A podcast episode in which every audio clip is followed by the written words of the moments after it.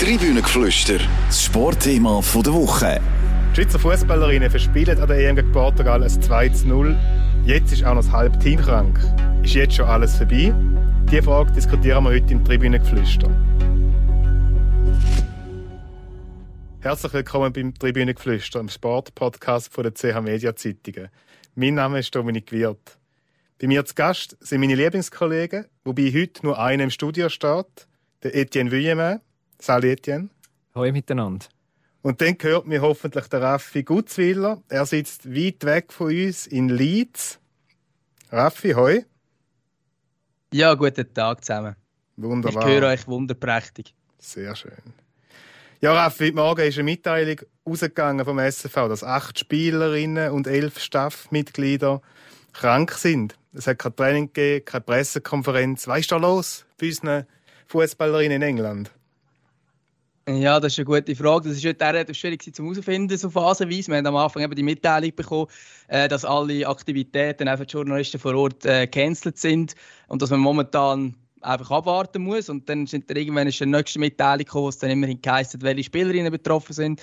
Ähm, es hat jetzt schon ein bisschen Entwarnung gegeben im Sinne von, dass es offenbar nur ähm, kräftige, aber kurze Symptome sagen. Also es geht um Magen-Darm-Grippe um, obwohl es wirklich ein Grippe ist, weiß man jetzt nicht. Es sind Gerüchte umgegangen, Norovirus, es sind Gerüchte umgegangen, ähm, dass eben, es könnte theoretisch könnte es auch eine Lebensmittelvergiftung oder so etwas sein, man weiß es schlicht und einfach nicht genau, was es ist bis jetzt. Ähm, vom Arzt ist dann auch noch, noch ein Zitat gekommen, eben, dass es dass man momentan einfach nicht wüsste und dass man eigentlich immer noch davon ausgehen könnte, dass das Spiel gegen Schweden am Mittwoch wie geplant kann stattfinden. Ja, ist denn alles betroffen? Ja, jetzt muss ich natürlich da gar kurz die Listen auftun. Ähm, ehrlich gesagt. Nein, aber es sind, es sind ähm, eben, also was natürlich extrem viel sind, sind die elf äh, Staffmitglieder. Wenn man nämlich bedenkt, dass es nur 19 Staffmitglieder sind, sprich man kann zählen, es sind acht, die fit sind. Und von den Spielerinnen sind äh, Eikbogun, Völmli, Friedli, Kiewicz, Marti, äh, Moro, Stierli, Gemaili. Das sind eigentlich die acht Spielerinnen, die betroffen sind. Wobei man weiß jetzt auch nicht, welche also jetzt besonders schlimm davon betroffen ist und welche also vielleicht schon wieder gut ist. Es hat geheißen, es könnte sein, dass bei gewissen, dass sich bei ähm, die Symptome schon wieder zurückgegangen sind und dann kann man ja hoffen, dass das, nicht, das Ganze nicht so schlimm ist und es vielleicht einfach ein ungemütlicher Tag oder vielleicht auch schon eine ungemütliche Nacht war, aber dass das nicht weiteren Einfluss auf das Turnier wird haben. Das wollen wir natürlich hoffen. Ja, aber ich muss es da ehrlicherweise ähm, äh, äh, widersprechen. Also wie schlimm das auch immer ist, das ist völlig egal. Das Turnier ist bis jetzt von A bis Z eine Katastrophe für, für die Schweizerinnen. Sie kommen da ähm, Trainingsplatz ungenügend, müssen wechseln. Ja. Sie haben den ersten Match, führen 2-0, wahnsinnig guten Start, gewinnen nicht. Unentschieden, eigentlich schon fast mit einem Bein äh, vorbei, das ganze Turnier, weil das Viertelfinal schwierig wird. Und jetzt auch noch die halbe Mannschaft und der halbe Staff krank. Also, wie sollten die äh, am Mittwochabend gegen Schweden auch nur annähernd an ihre, ihre Leistungsgrenzen kommen? Das kann ich mir nicht vorstellen. Ah, das kann ich mir auch nicht vorstellen. Also, wenn das vorhin so überkommt, dass ich das Gefühl habe, dass da gegen Schweden irgendwie äh, etwas Gutes wird reinkommen, ähm, dann täuscht das. Nein, ich bin gleicher Meinung. Also, es ist äh, bis jetzt wirklich vieles falsch gelaufen. Eben auch die, die ganze Trainingsplatz-Thematik. Ich weiß nicht, wie, wie groß das man in der Schweiz überhaupt wahrgenommen hat. Ähm, ist aber irgendwie gleich auch ja, symptomatisch. Man hat ein Training drauf. Am nächsten Tag heisst es ja, hey, übrigens, die Medienaktivitäten sind immer noch dort, aber wir gehen in einen anderen Trainingsplatz. Dann kommen die Journalisten dort an und dann heisst es, hey, im Fall, äh, da steht der Lokal, ähm, also der Präsident vom lokalen Club dort und sagt, hey, die Journalisten kommen da garantiert nie mehr rein. Ähm, es war sehr, sehr sauer auf die Schweizer. Ähm, und, und dann hat man eben gezügelt und jetzt heute wäre es ja eigentlich auch so gewesen, also heute am Montag wäre es so gewesen, dass man schon auf dem dritten Trainingsplatz war. Man hat jetzt letzte Woche zu Huddersfield trainiert, diese Woche hat man jetzt beim Leeds United Training Ground ähm, trainiert, theoretisch heute. Ähm, und das ist jetzt eben auch ins Wasser gefallen. Und eben natürlich, also, äh, was über allem schwebt, ist natürlich das 2-0, wo man ähm, gegen Portugal geführt hat und gegen einen Gegner, wo man wirklich muss sagen, das müsste eigentlich der Gegner sein, wo man müsste können schlagen als Schweiz an diesem Turnier. Und jetzt geht es gegen Schweden, gegen die Olympiafinalistinnen und am Wochenende geht es noch gegen Titelverteidiger Holland. Also äh, es wird nicht einfacher. Ja, reden wir noch ein bisschen über das Auftaktspiel gegen Portugal. Ähm, man ist sich ja im Vorfeld einig gewesen, da muss man gewinnen, wenn es irgendwie eine Chance gibt, um in dieser Gruppe weiterzukommen. Dann ganz früh schon 2-0 geführt, dann noch verspielt. Was, ist da passiert? Ja, das ist eine sehr gute Frage und das haben eben auch Spielerinnen im Nachhinein nicht wirklich beantworten Also ich habe das Gefühl, sie sind die falsche Sicherheit gewesen, schlussendlich. Sie haben, äh, sind völlig passiv geworden, haben aufgehört selber zu spielen, haben sich extrem weit zurückgezogen ähm, was eigentlich gar überhaupt nicht das ist, was man hätte wollen machen. Man hat eigentlich damit gerechnet, dass man mehr Ballbesitz wird haben als Portugiesinnen. Man, man hat irgendwie sich aber aus irgendeinem Grund hat man sich da völlig zurückgezogen. Man ist extrem passiv geworden. Hat auch nach vorne gar nicht mehr wirklich Stand gebracht. Hat irgendwann nur noch weite Bälle geschlagen in Richtung Ramona Bachmann. Also zu ihr sind es nicht gekommen, aber so ein bisschen annähernd in die Richtung. Sie war auch sehr auf sich allein gestellt. Man war wirklich recht ideenlos und vor allem äh, spätestens ab der zweiten Hälfte, wo Portugiesinnen umgestellt haben, ähm, ja, hat man völlig keinen Zugriff mehr aufs Spiel gehabt. Man hat auch nicht darauf reagieren. Also es ist wirklich äh, auch ein ja, also es haben nachher eigentlich alle gesagt, man hätte nicht können auf die taktische Umstellung von Portugal reagieren wo irgendwie auch nicht ganz so können nachvollziehen wieso es so ist, dass man nicht darauf reagieren kann. Also hat sich die Fußballweisheit wieder mal bewahrheitet, dass eine 2-0-Führung eigentlich die gefährlichste ist, was es gibt? Ja, also das finde ich jetzt ein bisschen eine, eine gewagte ähm, These, dass das soll gefährlich sein, ist eigentlich ein, ein Geschenk Gottes, wenn du nach fünf Minuten in einem EM-Spiel 2-0 führst, im, im absolut entscheidenden Spiel oder in dem Spiel, wo es heißt, da haben wir jetzt Monate darauf, darauf hingefiebert und darauf hin trainiert, dann äh, zwei Aktionen, beides gelingt und, und dann nutze ich das hinten und vorne nicht. Also ähm, hat für mich nichts damit äh, zu tun, ob das gefährlich ist, so eine 2-0-Führung oder nicht. Also ich, ich, ich weiß auch nicht, ob das Spiel ganz anders verlaufen wäre, wenn es 0-0 geblieben wäre über die erste Viertelstunde bis in eine halbe Stunde rein. Einfach im, im Gesamten ist, ist ähm, der, ganze, der ganze Auftritt also schon äh, ja, ziemlich grosse Enttäuschung, ehrlich gesagt. Mir ist auch aufgefallen, dass von außen wenig Impulse gekommen sind. Also eben, das Spiel hat nicht mehr funktioniert. Die Schweizerinnen haben den Zugriff komplett verloren. Und doch ist erst nach 74 Minuten der erste Wechsel erfolgt. Dann hat es noch einen Doppelwechsel gegeben in der Nachspielzeit. Hat auch der Nationaltrainer ähm, Sport eingegriffen. Also ich finde ganz klar, also er, er ist nachher auch angestanden und hat gesagt, das sei Fehler. Und wir haben uns dann irgendwie auch gefragt, also ich habe mit, mit vielen anderen Journalisten, Kollegen und Kolleginnen geredet und die haben auch alles gesagt, so, ja, aber irgendwie das ist etwas, was man planen kann. Also dass irgendwie, dass, dass es nicht ganz ungewöhnlich ist, dass, äh, dass man irgendwann vielleicht ein bisschen reagieren muss. Oder irgendwie, es ist, es ist wirklich recht ungewöhnlich gewesen, dass so lange nicht reagiert worden ist. Es hat auch zum Beispiel die Situation gegeben, dass äh, Teigbogun ähm, schon nach einer halben Stunde hat man fast Angst, dass sie mit Gelbrot vom Platz fliegt und irgendwie, ich habe gedacht, ja klar, jetzt muss, er auf der, muss man auf der Linksverteidigerposition wechseln. Man muss jetzt dort jemand anders springen, weil sie halt einfach rohgefährdet ist. Sie hat schon gelb gehabt. Hat Foul gemacht, hat man können sagen, hey, also Gelbrot wäre dort überher gewesen, aber es ist ein Moment, wo man sagt, okay, den könnte man wechseln. Das ist auch nicht passiert. Dann hat man irgendwann dann auch gemerkt, äh, Lia Welti, Anna Cernogorcevic, die sind noch nicht ganz auf dem Level. Das haben sie auch beide klar so gesagt. Auch gegenüber den Medien haben sie gesagt, hey, wir sind noch weit weg von 100 Prozent.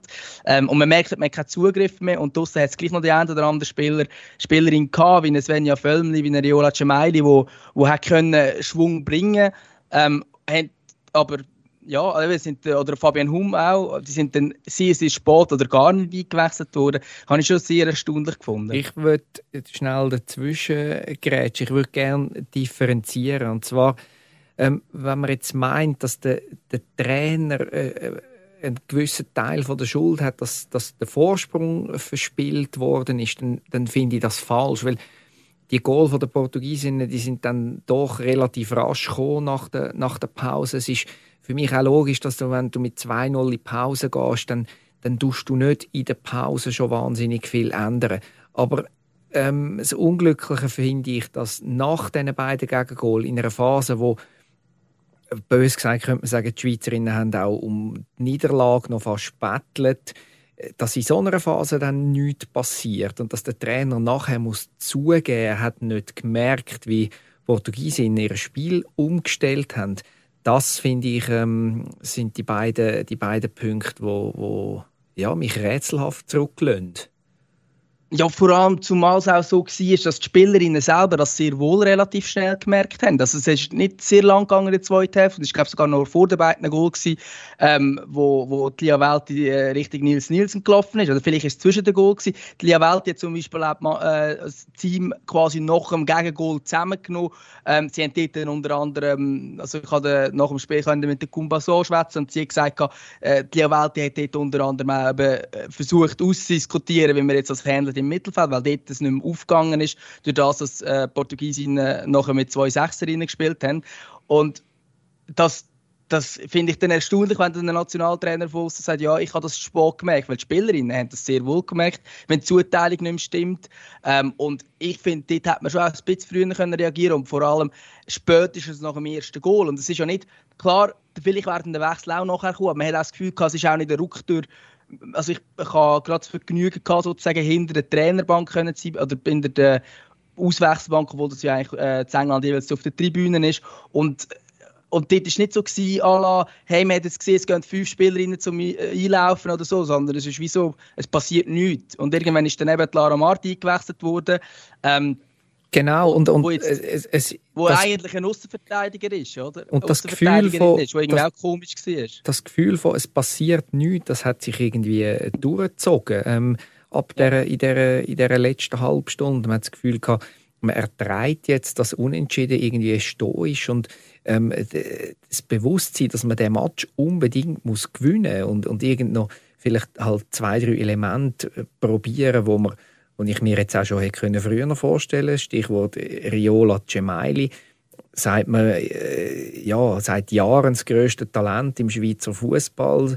Äh, auch der Trainer lobt sie über den Klee eigentlich noch und nöcher. Und nach dem im wahrscheinlich wichtigsten EM-Spiel jetzt ist sie, auf, ist sie einfach nicht dabei, ähm, wird nicht eingewechselt. Sie ist eine, die noch ein bisschen Gift und Galle mal auf den Platz kann, kann bringen, ist, ist für mich unverständlich. Ich, gehe jetzt mal davon aus, sie war noch nicht krank zu dem Zeitpunkt. Das wäre natürlich ein Punkt, was wir erklärbar machen, aber davon Nein, jetzt von dem kann man ausgehen. Also von dem, das hat man glaube ich schon früher gehört, beziehungsweise wahrscheinlich werden, werden dann auch gerade mehr Journalisten ein früher informiert worden, dass man vielleicht zum Beispiel nach dem Spieltag nicht noch mit den Spielerinnen dürfen reden und so.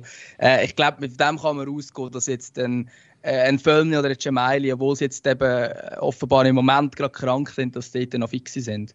Ja, ich, ich frage mich, wie viel, wie viel Einfluss äh, von außen ist richtig und, und wichtig. Der Nils Nielsen äh, verfolgt äh, mehr oder weniger ähm, so quasi Selbst, Selbstdisziplin und Selbstregulierung ähm, als, als äh, ja, sein Konzept. Er lässt den Spielerinnen sehr, sehr viel Freiheiten kann man sich fragen, vielleicht hat zu viel Freiheiten oder müssen sie zu viel selber regeln auf dem, auf dem Platz? Also, die Spielerinnen haben das immer sehr geschätzt ähm, nach dem Wechsel von der Martina Voss-Tecklenburg, dass sie ähm, ja, mehr mit einbezogen werden oder mehr Gestaltungsfreiraum haben. Aber ja, vielleicht ist irgendein dann auch ja, ist das zu viel des Guten.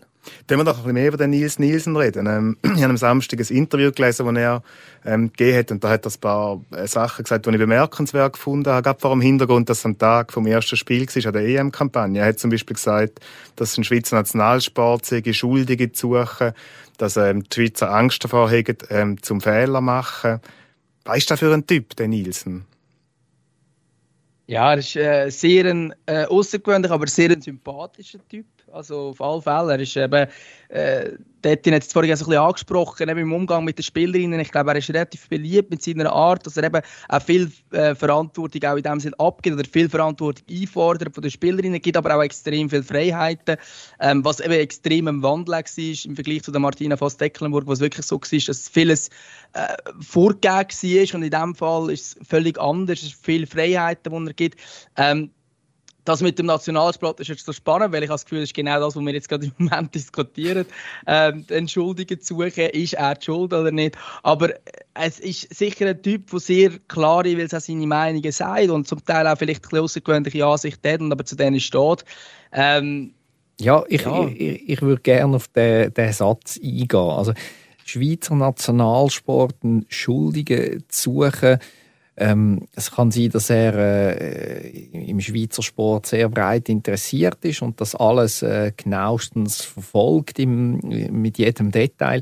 Aber in einem ist die Schweiz in letzter Zeit sicher nicht aufgefallen, indem er ähm, allzu sehr auf den, auf den Fußballerinnen, auf dem Nationalteam der Frauen umgehackt hat. Also seit der Nils Nielsen Nazi-Trainer ja. ist in der Schweiz, es wäre mir nicht eine Situation bewusst, wo man jetzt da ähm, ungerechtfertigte Kritik austeilt hat. Also was ich, was mir auch schon aufgefallen ist, ist, dass er, also der, der Nils Nielsen Mühe hat mit der, mit der Geschichte, dass man immer wieder darauf zurückkommt, ist, dass Nationalspielerinnen im Moment, was wirklich zählt, wenn es um alles geht, in der Tendenz nicht die besten Leistungen abgerufen haben da hat er irgendwie wenig Verständnis dafür, aber ja, ich meine, Fußballerinnen, die plädieren dafür, mehr Aufmerksamkeit zu bekommen und dann ist das selbstverständlich Teil vom, vom Spiel, dass man äh,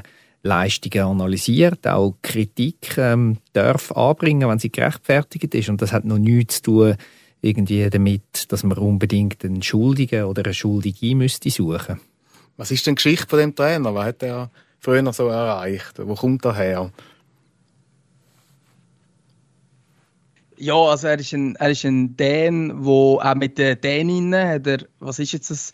Jetzt bin ich natürlich gerade überfragt, EM 2017 gewesen, oder, wo man ins, ins Finale gekommen ist. Genau. Ähm, was noch erstaunlich ist, ähm, dass man dort zwar ins Finale gekommen ist, aber dort bei den Däninnen hat man ihn dann eigentlich nicht mehr als Trainer wählen. Das hat, glaube zumindest wie man es gehört hat, im Nachhinein sei es von der Spielerin aus auch gegangen, weil eben genau dort vielleicht Struktur ein bisschen gefällt. Und genau das, was jetzt die Schweizerinnen auch immer schätzen, ähm, wo man natürlich sich dann vielleicht schon auch jetzt kann fragen oder, am jetzigen Zeitpunkt. Ähm, er hat ursprünglich im Männerfußball auch geschafft, hat eigentlich mit Juniorenteams zusammen geschafft ähm, und nachher eben dann den Weg Richtung Frauenfußball gemacht.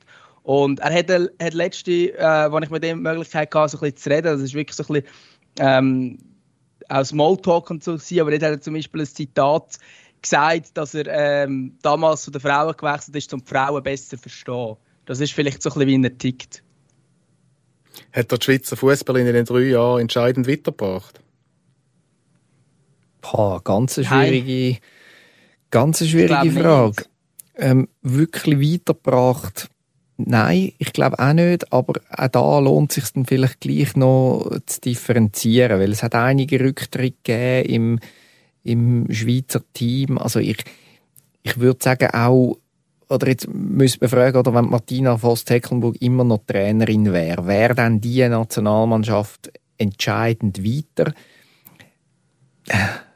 Ich glaube, ich glaube nicht. Ganz einfach, weil der Schweizer Frauenfußball und, und die Schweizer Frauen-Nazi an einem, an einem ja, wegweisenden Punkt steht. Die Jungen sind noch nicht so gut, dass sie die, die Generation, die jetzt zurücktritt oder irgendeiner vor dem Rücktritt steht, ähm, kann vergessen machen. Und, und die, ich sage jetzt, ältere Generation ist nicht mehr so gut, dass sie die aufstrebenden Nationen weiter in Schach halten kann. Ja, ich glaube, insgesamt ist es sicher so, also die Schweizerinnen machen vielleicht einen minimalen Fortschritt und alle anderen machen einfach extrem grosse Fortschritte im Frauenfußball. Und ich glaube, das ist momentan so ein bisschen die, die Diskrepanz. Und ich glaube, momentan hat man wirklich in diesem Nationalteam hat man eigentlich drei Spielerinnen, die wirklich gut sind. Das sind Lia Welti, das ist Anna-Maria Czernegocevic und das ist Ramona Bachmann. Beide, oder alle drei sind also die letzten zwei, äh, Czernegocevic und Bachmann, sind über 30. Äh, die Welt ist, glaube ich, 29. Also sind jetzt auch nicht mehr die ganz, ganz Jungen. Ähm, und das, was nachkommt, das hat sicher Talente wie man. Vorher Triola Ciamaili erwähnt, äh, ein, auch ein Geraldine Reuter, der ist jetzt noch nicht ewig alt. Äh, auch ein Svenja Völlmann ist noch jung. Also dort hat es schon die eine oder andere, die sicher Potenzial hat. Ähm, aber ich glaube, insgesamt ist es schon so, dass man jetzt im Vergleich auch zu den anderen Nationen und dort, wenn man jetzt eben den Vergleich auch macht mit Portugal, wo vor Jahren sicher noch deutlich hinter der Schweiz war, dass die extrem Fortschritt gemacht haben. Dort ist zum Beispiel so, dass äh, Sporting Lissabon sehr auf Frauen äh, setzt und schlussendlich jetzt auch in diesem EM-Kader extrem viele Spielerinnen dabei sind von Sporting Lissabon, wo jetzt eben dort halt ein grosser Club ist, wo wirklich das Ganze professionalisiert und wo dort halt dann einfach Portugal ein paar Schritte nach vorne macht, während die Schweiz wahrscheinlich am gleichen Ort bleibt. Und ist man plötzlich auf Augenhöhe mit Portugal und geschweige denn der Abstand zu den Top-Nationen, der natürlich so immer noch größer wird. Der Nils Nielsen hat sich in dem Interview auch beklagt darüber, ähm, dass es zu wenig vollamtliche Frauentrainer gäbe im Verband, dass er nämlich der einzige sei. Er hat gesagt, dass so Ungleichheiten zwischen Männern und Frauen an anderen Orten nie würden akzeptiert werden. Das sind die, die Strukturen, ist da eine Erklärung dafür, dass der Schweizer Frauenfußball so ein bisschen eben überholt wird oder das andere aufschliessen zumindest. Ja, das ist für mich definitiv ein, Punkt, wo er, wo er recht hat. Also es ist es ist so, dass in der Schweiz noch immer ähm, die Frauen so ein bisschen nebenbei laufen in den, in den Clubs und nicht in einem selbstverständlichen Miteinander. Also das ist äh, das fängt an schon, dass Tatjana Henny als, als Frau des Schweizer Fußballs ähm, mehr oder weniger muss Bitti-Betti machen, wenn es um Budgetverteilung geht. Ähm, in der Schweiz liegt, liegt Macht äh, ist, ist dreiteilt. Einerseits die SFL, andererseits die erste Liga und, und, dritt, und die dritte Partei ist, sind die Amateurligen. Die Frauen haben keinen Platz in der, in der ja, Machtzentrale. Dann geht es weiter darum, dass es jeder Verein, also Super League Verein, die nehmen die Frauen so ein bisschen auf, aber wirklich dabei sind sie dann, sind sie dann gleich nicht. Das fängt an bei, bei Trainingsplätzen, bei ähm, ähm, wo, wo spielen die Frauen ihre, ihre Spiele. Das geht weiter bei Juniorinnen, wo in weiten Teilen von, von der ganzen Schweiz, es ist einfach noch nicht normal, dass ein, dass ein Verein Juniorinnen-Teams anbietet.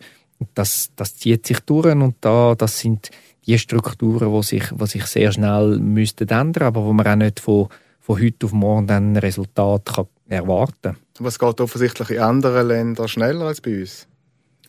Ja, definitiv. Also es, geht, es geht eindeutig in anderen Ländern schneller. Zum da, zum da vielleicht noch einhaken. Momentan ist es, wenn äh, bei den Schweizer Clubs eigentlich so, dass das Frauenteam als ein Club im Club ist. Ähm, wo eigentlich auch häufig noch nicht wirklich eingekoppelt sind. Das merken wir, das ist ein kleines Detail, aber einfach so zum Einblick. Das merkt man zum Beispiel schon nur, wenn man eine ein Story schreiben als Journalist äh, über, über ein Frauenteam.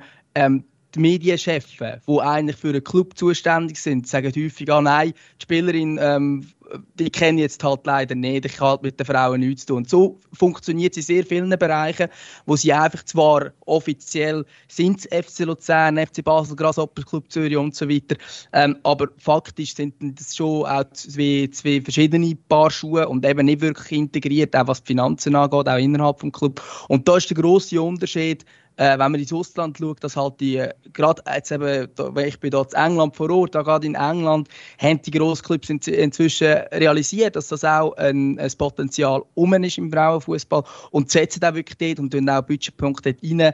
Ähm, das ist natürlich eben in der grossen Liga sicher so, also vor allem vor allem England, Spanien, Frankreich, die drei sicher am meisten, aber natürlich auch Deutschland.